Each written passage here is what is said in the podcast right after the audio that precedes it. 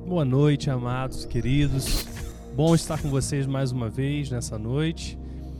Para aquilo que nós cremos que Deus deseja derramar sobre a sua vida, deseja te equipar, deseja te fortalecer, para que você consiga avançar, especialmente nessa área financeira da qual nós temos conversado nesses últimos cultos. E nessa noite a gente vai dar seguimento ainda a essa série trazendo alguns dos princípios da palavra de Deus sobre esse assunto, coisas muito preciosas, muito importantes para que nós entendamos que não se aplica somente a dinheiro, mas se aplica a, a vários princípios do reino de Deus. Então, quando nós entendemos esses princípios e aplicamos também no conte contexto de finanças, nós também vemos um aumento, um progresso nas nossas vidas em relação a essa área. Vamos orar para que o Senhor possa abençoar esse tempo e possa tocar o seu coração e trazer aquilo que é importante a ser derramado sobre a sua vida. Pai, em nome de Jesus, nós te louvamos por essa noite. Te louvamos por estarmos juntos mesmo que online Sabemos que é o teu Espírito que está em todos os lugares, operando nos corações ao mesmo tempo, fazendo eh, ressaltar aquilo que o Senhor deseja ensinar, aquilo que o Senhor está fazendo nesse momento na vida dos teus filhos. Espírito Santo, eu peço que o Senhor abençoe a mente e o coração que o Senhor possa lançar fora toda distração, possa remover tudo aquilo que os impede de se apropriar da Sua palavra, das Suas promessas, que sejamos edificados, fortalecidos pelo Teu Espírito e sejamos capacitados a andar de acordo com a Tua palavra. Em nome de Jesus, Pai, nós oramos e te agradecemos. Amados, existe essa figura, essa imagem nos Salmos da unção que desce da cabeça até os pés. E nós vemos que o corpo humano, por ser alinhado, quando essa unção ela vem da cabeça, ela começa a respingar sobre todos os outros membros do corpo, porque existe alinhamento. Porque todos os membros do corpo estão alinhados de uma forma particular. E por isso a unção que vem da cabeça, ela também toca todas as outras áreas quando existe esse alinhamento natural. Então nós entendemos que no reino de Deus existe esse princípio de ordem, existe esse princípio de alinhamento. Então, quando nós estamos alinhados com aquilo que é a vontade de Deus, nós também nos sujeitamos, nos submetemos ao favor, à unção, à graça que é derramada da cabeça, que nós sabemos que é Cristo Jesus. Todos nós, como o corpo de Cristo, recebemos do favor, da unção, da graça que vem do cabeça da igreja. Essa figura que também fala sobre unidade, especificamente, ela também mostra a importância de estarmos completamente alinhados àquilo que é o coração de Deus e é a vontade de Deus para a igreja. E nessa noite nós queremos trazer esse enfoque da importância de estarmos alinhados com aquilo que diz a palavra de Deus a respeito das finanças, para que também o favor, a graça de Deus seja derramada sobre essa área em particular. Nós sabemos que já carregamos o favor de Deus por causa da obra da cruz e que estamos constantemente renovando os nossos pensamentos, renovando a nossa maneira de viver de acordo com a verdade de Deus. E conforme isso vai acontecendo, vai havendo a renovação da nossa mente, nós também estamos sendo conformados à vontade de Deus e a experimentar aquilo que é boa, agradável e vontade do Senhor sobre as nossas vidas. E o primeiro princípio que eu quero trazer é um princípio do reino de Deus. Quando se eu te perguntasse qual é a primeira imagem que vem na sua mente quando você pensa no reino de Deus. E nós vemos aqui no livro de Marcos, capítulo 4, do verso 3 ao 8, que Jesus conta uma parábola. Uma parábola muito conhecida por nós, que se chama parábola do semeador. Em Marcos 4, versículo 13, Jesus diz algo muito importante sobre essa parábola. Ele diz assim: lendo: Então Jesus lhes disse: Não percebeis essa parábola? Como, pois, entendereis todas as parábolas? Em outras palavras, Jesus estava dizendo que o fato de você entender a, a parábola do semeador seria uma chave para que houvesse um entendimento de todas as demais parábolas. Existe uma chave, um princípio escondido dentro dessa parábola que te dá o acesso, que te dá a chave para o entendimento de outras coisas no reino de Deus. Então, Jesus lhe disse: Não percebeis essa parábola? Como, pois, entendereis todas as outras parábolas? E qual é o princípio que é ensinado nessa parábola? Nós vemos que Jesus conta a história de um homem que saiu a semear. E ele vai e lança semente sobre diversos tipos de terreno. E ele vai e essa, semente ela cai no solo fértil, no solo pedregoso, etc. Ao final dessa parábola, nós sabemos que Jesus compara a semente à mensagem das boas novas e ela fala sobre o coração do homem como esse solo que recebe a palavra. Mas se pudéssemos resumir, esse princípio é o princípio da semeadura e é o princípio da colheita. E essa, esse princípio de semear, de colher, é uma das imagens que Jesus mais utiliza para falar do próprio reino de Deus aos seus discípulos e àqueles que o ouviam. Nós vemos, por exemplo, que pelo menos em quatro, outro parábola, quatro outro, outras parábolas, Jesus usa essa mesma imagem. Então nós vemos, por exemplo, no, no livro de Marcos, capítulo 4, verso 14, que é essa parábola do semeador. Nós vemos em Mateus capítulo 13, 24, a parábola do trigo e do joio.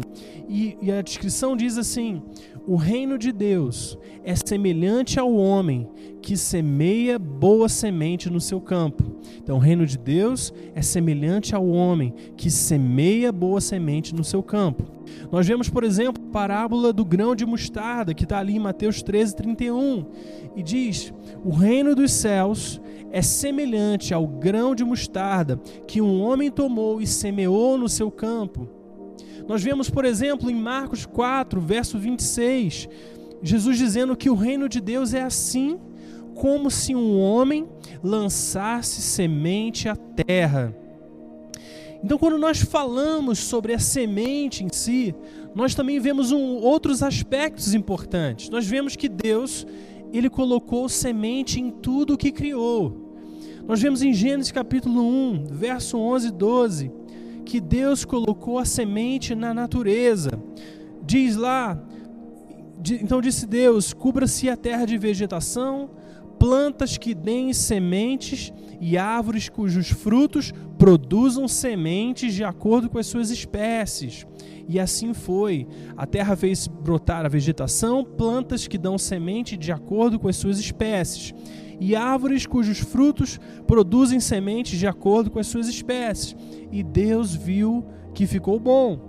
Nós vemos no versículo 22, quando Deus fala sobre a multiplicação dos animais serem férteis, nós sabemos que essa reprodução, essa multiplicação acontece novamente por meio da semente dos animais. Nós vemos que isso se aplica ao ser humano, na reprodução humana, na multiplicação do ser humano. Deus colocou a semente no homem para que essa semente trouxesse fruto, trouxesse né, o, bebê, né, as crianças, a multiplicação humana, a reprodução humana. Nós vemos que depois do dilúvio, depois que tudo aquilo, a reconstrução, digamos assim, da humanidade, ali está ali em Gênesis capítulo 8, no verso 22, que o primeiro princípio estabelecido após o dilúvio foi o da sementeira, da semeadura e da colheita como um dos principais princípios ou fundamentais da, nossa, da vida humana, o fato de se semear e de se colher. Então existe uma relevância né, e uma importância em entendermos esse princípio da semeadura e da colheita. E, diz, e dizia assim em Gênesis 8, 22: Enquanto durar a terra, não deixará de haver semeadura e colheita, frio e calor, verão, inverno, dia e noite. Então nós precisamos entender que a semente é uma das palavras que Satanás mais odeia e mais teme. Porque Deus, depois desse, do pecado de Adão, da, da, do, diálogo, do diálogo que há entre Deus e Adão e Eva, Deus declara, profetiza sobre, sobre eles que a cabeça da serpente seria ferida por uma semente. Está ali em Gênesis capítulo 3, no verso 15, diz assim: E porém inimizade entre ti e a mulher, e entre a tua semente e a sua semente essa te ferirá a cabeça e tu lhe ferirás o calcanhar. Então você vê que existe algo, existe uma relevância, uma importância em entendermos esse princípio. Nós também vemos no evangelho que a semente ela é comparada nas diversas parábolas a coisas diferentes. Então nós vemos, por exemplo, em Lucas 8:11, que a semente ela é comparada a palavra de Deus. Essa é a parábola. A semente é a palavra de Deus. É o que diz ali Lucas capítulo 8, verso 11. Nós vemos em Mateus 13:38 que a que a semente ela é comparada aos filhos do reino. O campo é o mundo e a boa semente são os filhos do reino. É isso que diz ali em Mateus 13. Nós vemos que em João, capítulo 12, no verso 23 e 24, que João compara a Jesus à semente, ou a semente a Jesus.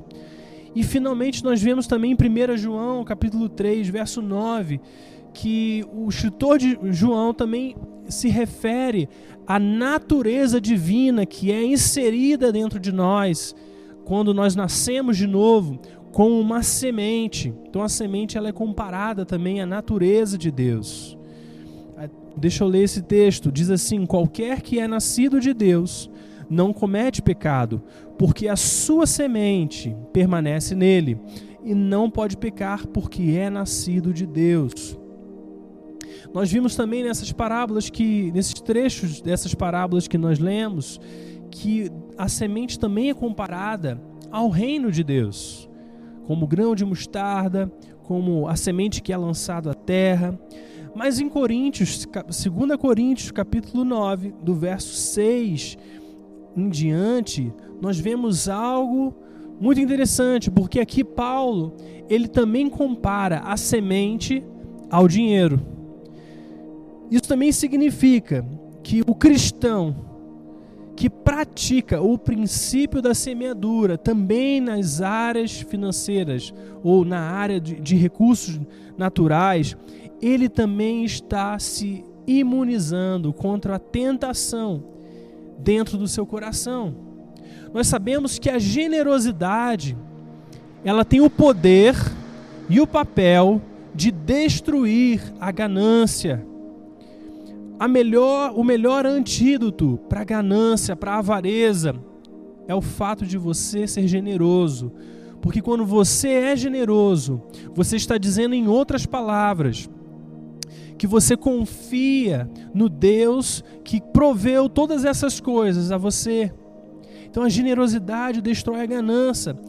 E, a, e se você pensar que o seu dinheiro é essa semente que destrói a ganância, você vai praticar isso com um propósito.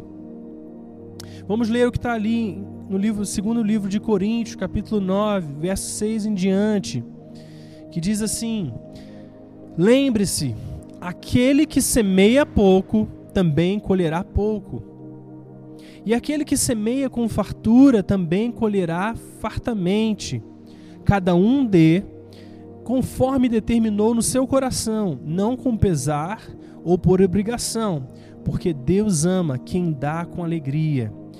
E Deus é poderoso para fazer com que lhe seja acrescentada toda a graça, para que em todas as coisas e em todo o tempo, tendo tudo o que é necessário, vocês transbordem em toda boa obra. Como está escrito, distribuiu, deu os seus bens aos necessitados e a sua justiça dura para sempre. Portanto, aquele que supre a semente ao que semeia e pão ao que come, também lhe suprirá e aumentará a semente e fará crescer os frutos da sua justiça. Vocês serão enriquecidos de todas as formas, para que possam ser generosos em qualquer ocasião, e por nosso intermédio a sua generosidade resulte em ação de graças a Deus. E ele chama isso de serviço ministerial. Ele diz assim: o serviço ministerial que vocês estão realizando não está apenas suprindo as necessidades do povo de Deus, mas também transbordando em muitas expressões de gratidão a Deus. Por meio dessa prova de serviço ministerial, outros louvarão a Deus pela obediência que acompanha a confissão que vocês fazem do Evangelho de Cristo e pela generosidade de vocês em compartilhar seus bens com eles e com todos os outros. Então, existem vários princípios aqui, mas alguns deles eu quero destacar. Primeiro, que aquele que semeia pouco, ele também colherá pouco. Porque existe o princípio da semeadura que nós vimos. se você come a sua semente, se você não lança a sua semente, você não tem como ter a provisão, o fruto dessa semente que é lançada. Isso é simplesmente um princípio de agricultura que todos nós sabemos e que Jesus utilizou essa analogia frequentemente no Evangelho, porque era algo que tinha relevância. O contexto daquela época os fazia entender muito bem esses princípios. Então a primeira coisa é essa: aquele que semeia pouco também colherá pouco, e aquele que semeia com fartura também colherá fartamente.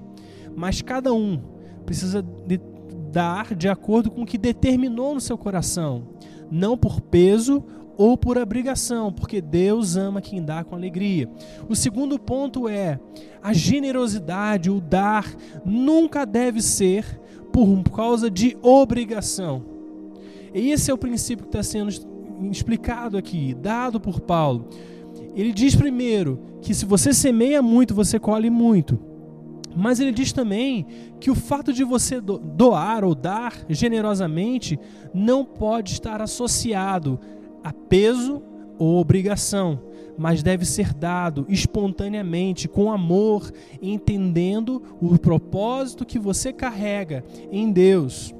E ele diz que o resultado disso é que Deus, sendo poderoso, Ele vai fazer com que seja acrescentada sobre a sua vida toda a graça, para que em todas as coisas, preste atenção, isso não se limita apenas à área financeira, mas ele está dizendo que por causa da atitude de generosidade, será acrescentada graça sobre você em todas as coisas, em todo o tempo, para que você, tendo tudo aquilo que é necessário, possa transbordar em toda boa obra.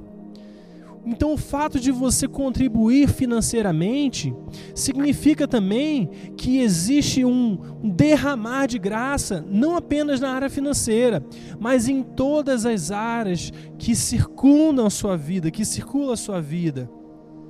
E ele diz aqui um princípio ainda mais importante ele diz assim: como está escrito, distribuiu, deu seus bens aos necessitados e a sua justiça dura para sempre. Perceba que, embora existe um lado prático, no sentido de doar, de atender a necessidade natural, de, de, de a gente suprir as pessoas, de a gente fortalecer o reino de Deus no aspecto natural, o maior, o maior aspecto, ou aquilo que deve ter a maior atenção nossa, é que o fato de você agir no natural está provocando uma, um resultado eterno. Isso é o mais importante, porque às vezes as pessoas acham que o fato de se, você semear muito, você vai colher muito, mas então eu vou fazer isso para ter mais. Mas o propósito não é esse. O propósito é que dando mais, você tenha riquezas eternas. O foco nunca é nesse tempo natural. Deus fará, abençoará certamente, mas os seus olhos, os nossos olhos nunca pode, podem estar focados em ter coisas no, no âmbito natural, mas que isso seja apenas uma consequência de uma boa mordomia, abençoada, com o propósito certo, com o coração no lugar certo, porque nós damos por alegria, não por peso nem por obrigação. E eles continu, ele continua dizendo que por causa disso, vocês serão enriquecidos de todas as formas, ou seja, todas as formas, para que possam ser generosos em qualquer ocasião. E então, finalmente, Paulo fecha dizendo que o ato de dar é um serviço ministerial ao povo de Deus, ao corpo de Cristo. Você está ministrando pessoas quando você dá, quando você é generoso. E isso resultará em glória a Deus. Ele fecha isso no versículo ali 13. Então nós vemos que a generosidade nos recursos naturais, eles trazem um impacto espiritual. E eu quero te mostrar outro texto que também ressalta esse aspecto. Ele está escrito ali no livro de Lucas, capítulo 16, verso 10 e 11. Olha o que Jesus diz. Ele diz assim: Quem é fiel no pouco, também é fiel no muito. E quem é desonesto no pouco, também é desonesto no muito. Agora preste atenção nisso. Ele diz assim: Assim, se vocês não forem dignos de confiança em lidar com as riquezas desse mundo ímpio, quem confiará as verdadeiras riquezas a vocês? Em outras palavras, isso aqui é muito importante e muito relevante para nós. Jesus está dizendo que, primeiro, nós precisamos ser fiéis naquilo que temos. Muitas pessoas acham que quando eles tiverem uma certa, um certo patamar, quando eles tiverem muitos recursos, então eles demonstrarão a fidelidade a Deus. Mas primeiro, Jesus está dizendo que você deve ser fiel no pouco, naquilo que você tem. Porque se você for fiel no pouco, você também será no muito. Esse é o princípio. Mas se você não consegue ser fiel no pouco, você também não vai conseguir ser fiel no muito. Esse é o primeiro princípio. O segundo princípio é que se você for digno de confiança no lidar com as riquezas naturais, Jesus está dizendo que as verdadeiras riquezas elas serão também confiadas a você. Em outras palavras, se eu não sou digno de confiança na maneira como eu lido com os meus recursos, como que Deus poderá dar a mim as verdadeiras riquezas espirituais? Perceba o quanto isso é importante para nós, queridos. Em outras palavras, ele está dizendo que a maneira como nós praticamos a fidelidade, a maneira como nós exercemos a capacidade de administrar aquilo que vem do Pai para nós, não no aspecto natural, mas no aspecto espiritual, tem relação, tem conexão com a maneira como nós lidamos com o nosso dinheiro, com os nossos recursos, com aquilo que está nas nossas mãos.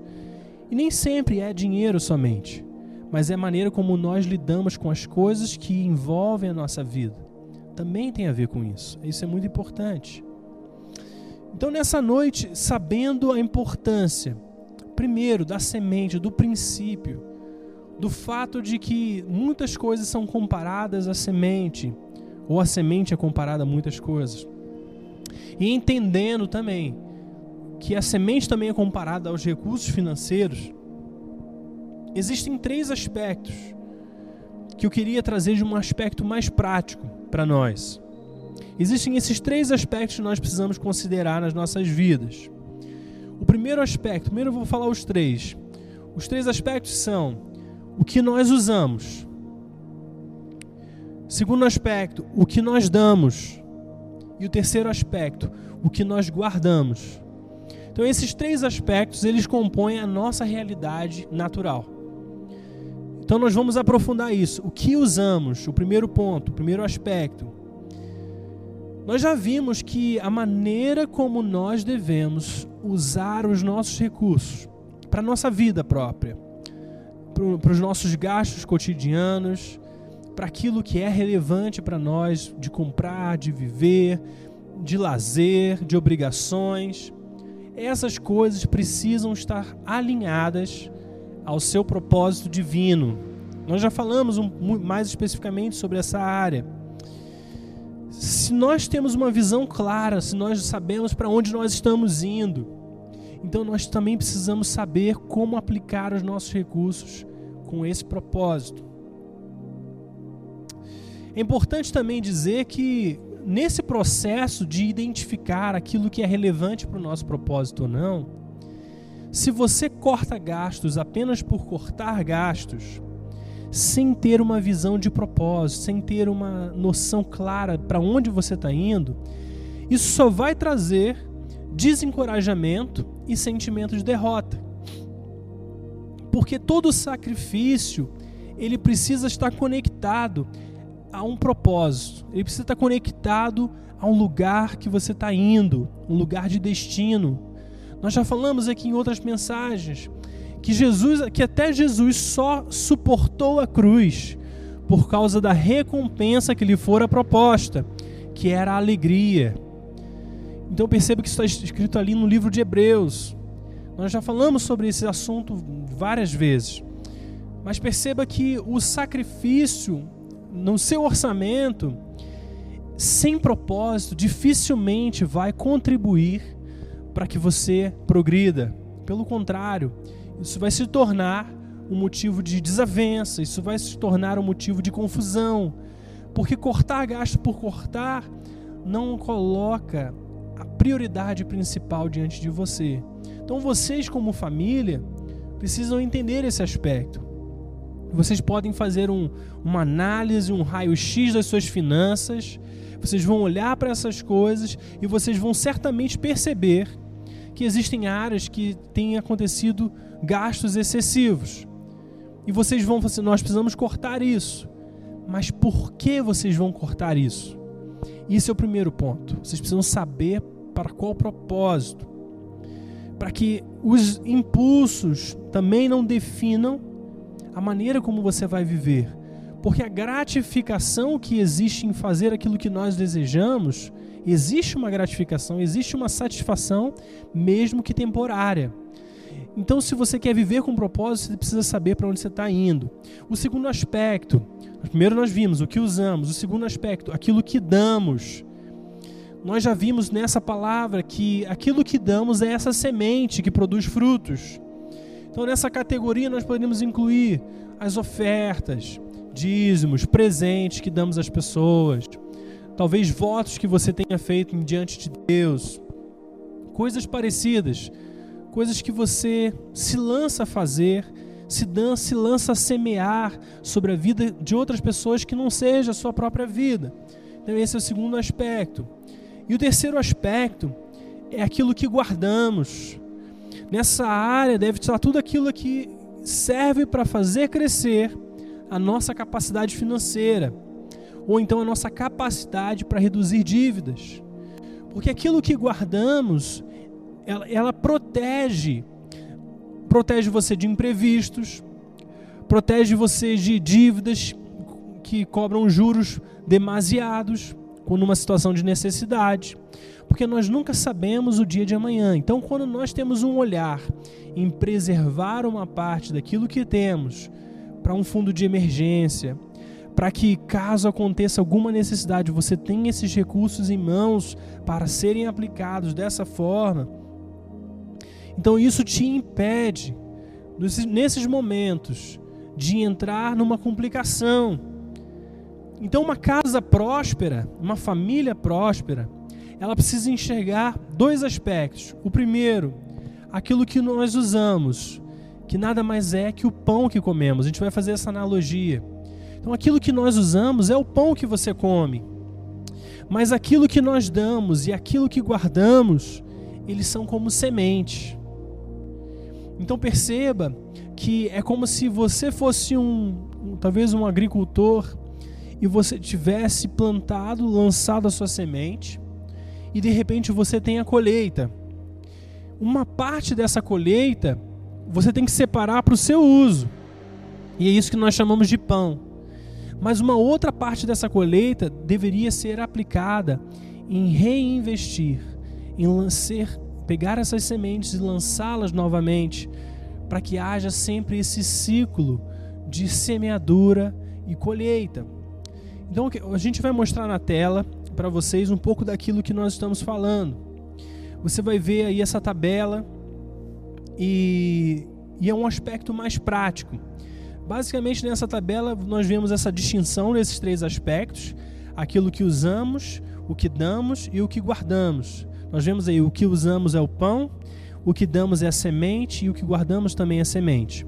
E você vai perceber nessa primeira coluna que muitas famílias elas estão com 100% do seu orçamento investidas, focadas no pão.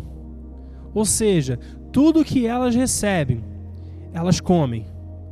Tudo aquilo que você recebe, muitas das famílias que recebem isso, elas consomem 100% daquilo que recebem nas suas necessidades. Então nós vemos aí que temos 0% de, daquilo que damos e 0% naquilo que guardamos. Mas a casa próspera, ela tem uma meta, tem um objetivo, um propósito, e é de avançar para a próxima etapa. Então nós colocamos aí na etapa 1 a maneira que nós entendemos que já é uma maneira saudável, que basicamente se consiste de 80% no pão, 10% para sua generosidade e depois nós vemos aquilo que você deve guardar, também 10%. Isso deveria ser uma coisa a ser atingida, como uma meta para as famílias, porque nós estamos equilibrando a importância de se dar generosamente com a importância de se ter sementes guardadas com você para momentos de necessidade, mas também as suas necessidades sendo atendidas. E conforme você vai praticando essa mordomia, conforme você vai ajustando o seu propósito nas finanças, você pode ir progredindo, talvez para uma segunda etapa, que é uma etapa sugestiva, que é a capacidade de viver, de comer, eh, de usar para suas necessidades apenas 70%, aquilo que você usa, 15% aquilo que você dá. Muitos usam essa, essa ideia dos 10% para os dízimos e talvez 5%, 10%, conforme aquilo que for interessante e relevante, aquilo que Deus colocar no seu coração para ser ofertado às pessoas, ofertado aquilo que o Senhor colocar no seu coração, mas também a importância de se guardar progressivamente mais. Então nós colocamos aí 15% para necessidades, fundos de emergência, coisas, pro, projetos, planejamentos que você tenha diante de Deus, com a sua família, coisas que realmente ardem o seu coração de realizar. Então nós percebemos que nós enxergamos esse modelo como algo progressivo. E algumas coisas eu quero que você considere quando nós apresentamos isso. Primeiro, a, a ideia de você não precisar de 100% dos seus ganhos para viver, isso poderia ser e deveria ser um objetivo de vida. Você deve ter uma meta de você não precisar usar todos os seus recursos para viver, para sobreviver. Nós sabemos que para muitos isso pode ser um desafio. Estamos em momentos difíceis, estamos em momentos desafiadores, mas nós cremos que é um modelo saudável o segundo ponto que é importante é que sem semear é difícil produzir aumento. Nós já falamos sobre o princípio de semear e colher. Como Paulo disse, aquele que semeia muito também colherá muito. Então é difícil nós avançarmos em certas coisas no aspecto financeiro sem a, sem a semeadura dessas coisas. O terceiro ponto que é importante, o fato de darmos, ele protege o nosso coração da avareza. Diz, disse Jesus que é melhor, mais abençoado é aquele que dá do que aquele que recebe. Então perceba que existem princípios relacionados a isso que são muito importantes.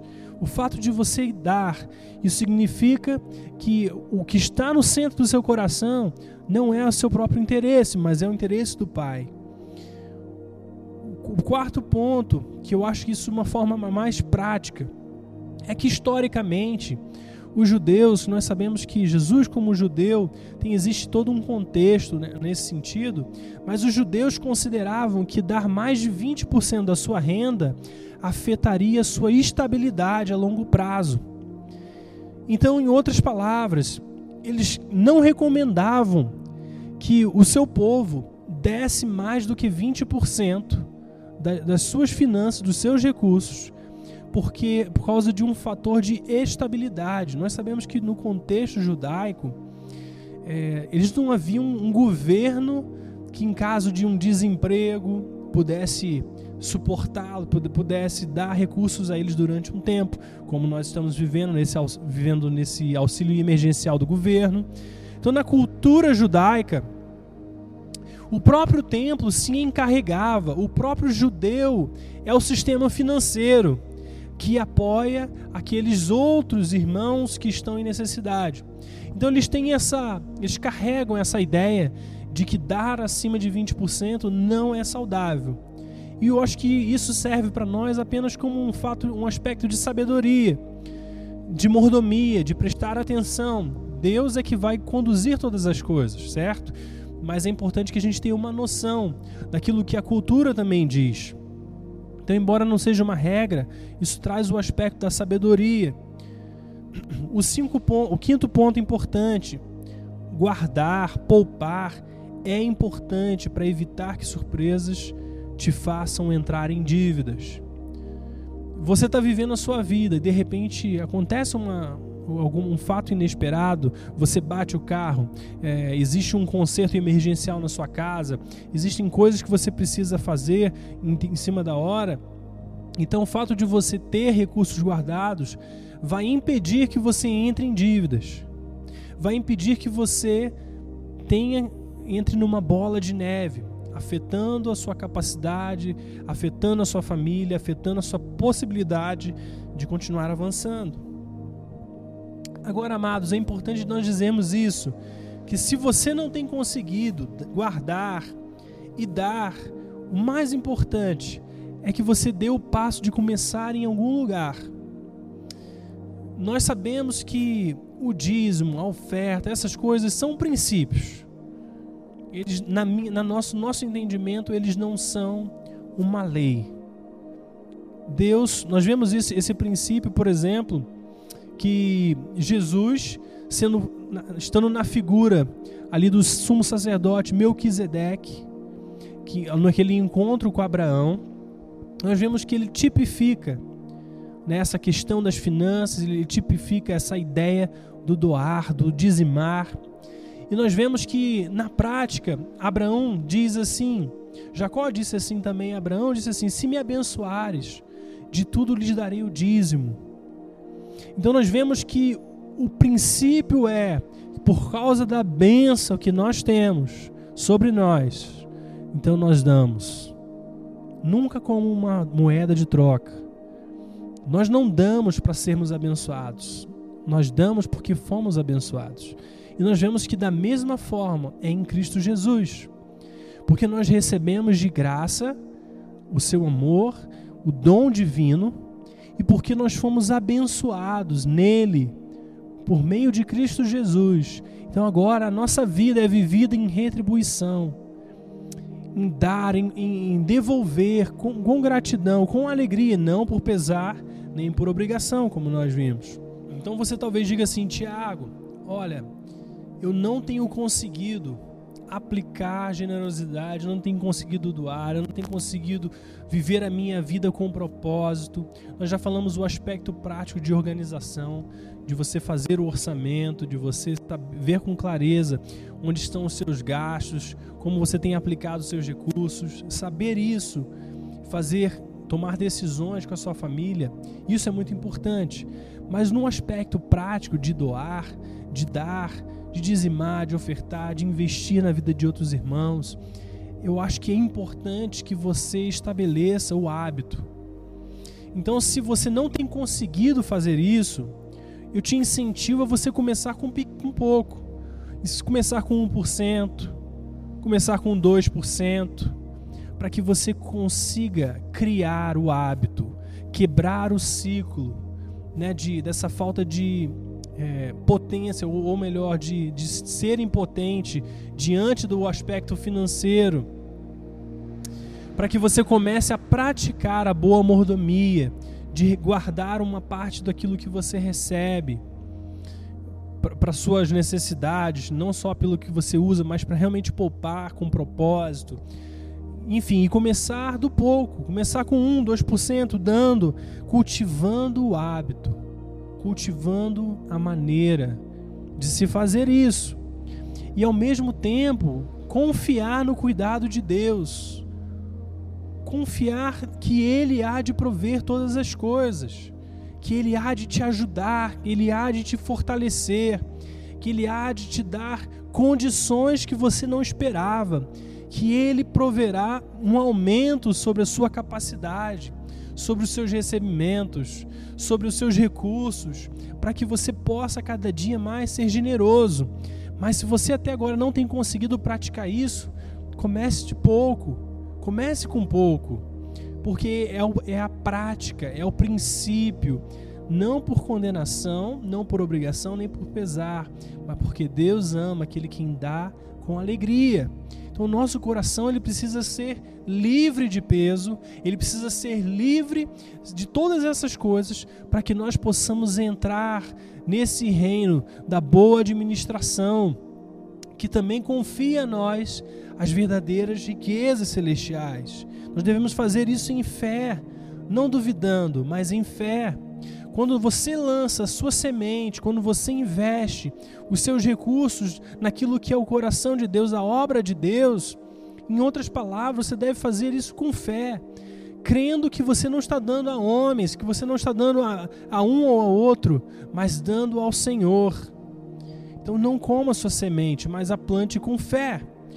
Queridos, eu quero orar por vocês nessa noite, quero abençoá-los, quero pedir que Deus possa estabelecer no seu coração, na sua mente, aquilo que está no coração dele.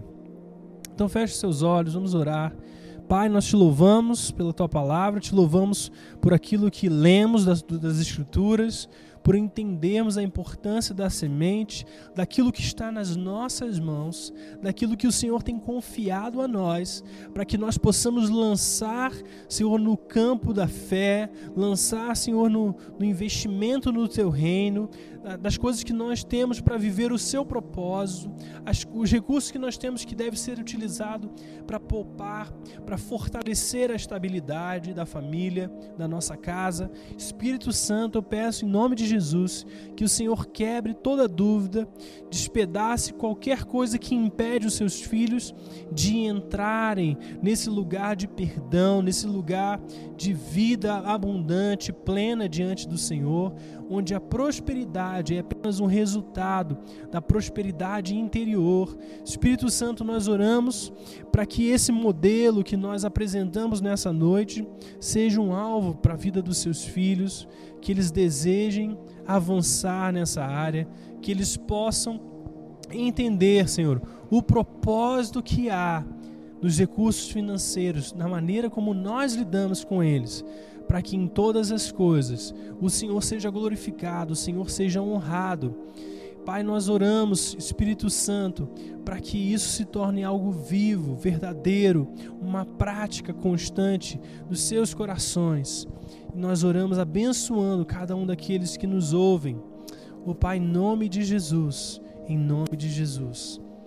Amados, nós queremos nos colocar à disposição de vocês Caso haja qualquer dúvida, caso haja alguma necessidade de oração específica, caso haja uma necessidade de alguma ajuda nesse aspecto de organização, nós já temos preparado alguns documentos dessa parte financeira para estar liberando para a igreja, na vida da igreja. Eu só quero trazer um testemunho muito rápido daquilo que tem sido a nossa vida. Como vocês sabem, querido, nós eu por 15 anos tive uma empresa, Flávia trabalha já há mais de 20 anos como psicóloga e nós temos feito em Deus, tido atitudes de fé em diversos momentos da nossa vida. Eu me lembro muito especificamente quando nós estávamos para casar e nós tínhamos uma poupança que nós tínhamos juntado por cinco anos.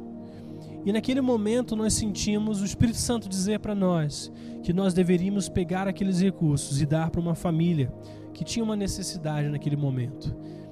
E para muitos de nós pode ser difícil ver assim. É o nosso sonho. Nós queremos, queríamos casar, nós estávamos nos preparando e planejando para isso. Mas acima de tudo, nós precisamos confiar na bondade e no amor do Pai, de saber que aquilo que nós temos existe por um propósito, existe com uma, um objetivo, e esse objetivo é maior do que nós. Então isso, esse princípio tem sido, digamos assim, a prioridade nas nossas vidas desde então. Então nós fizemos aquele ato e em um ano o Senhor deu tudo aquilo que nós precisávamos e muito além do que nós tínhamos dado.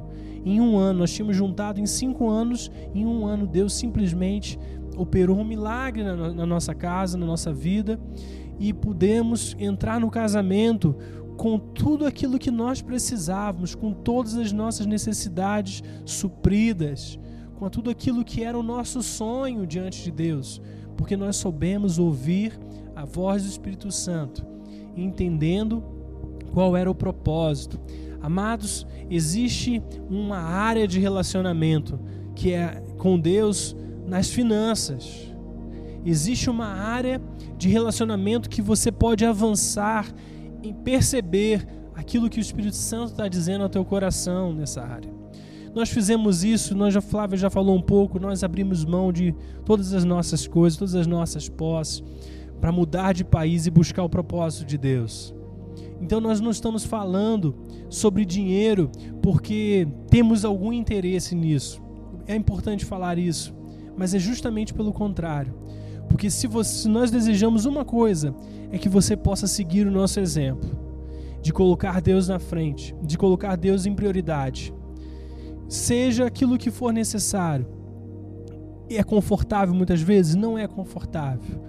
A gente tem tudo aquilo que a gente quer? Não, nós não temos aquilo que, tudo aquilo que nós queremos mas nós temos aquilo que é o mais importante, que é a presença, o cuidado, o amor do Senhor sobre a nossa casa todos os dias. E nós nos regozijamos nessa realidade. Amados, deixa eu te falar uma coisa. As coisas naturais, elas podem ser usadas com propósito, mas elas vêm e vão. Elas não são e nem podem ser o foco da nossa vida. Quando você chegar no último dia da sua vida, você não vai pensar em quanto você juntou. Você vai pensar em como você viveu. Então, queridos, eu quero te encorajar nessa noite a você deixar o Espírito Santo ministrar o teu coração, a você se levantar como alguém que é um mordomo das riquezas do Senhor, dos recursos do Senhor. E você entender que você tem um chamado e que Deus vai usar a sua vida com propósito e que os recursos financeiros sejam apenas um instrumento para aquilo que é o propósito de Deus na sua vida.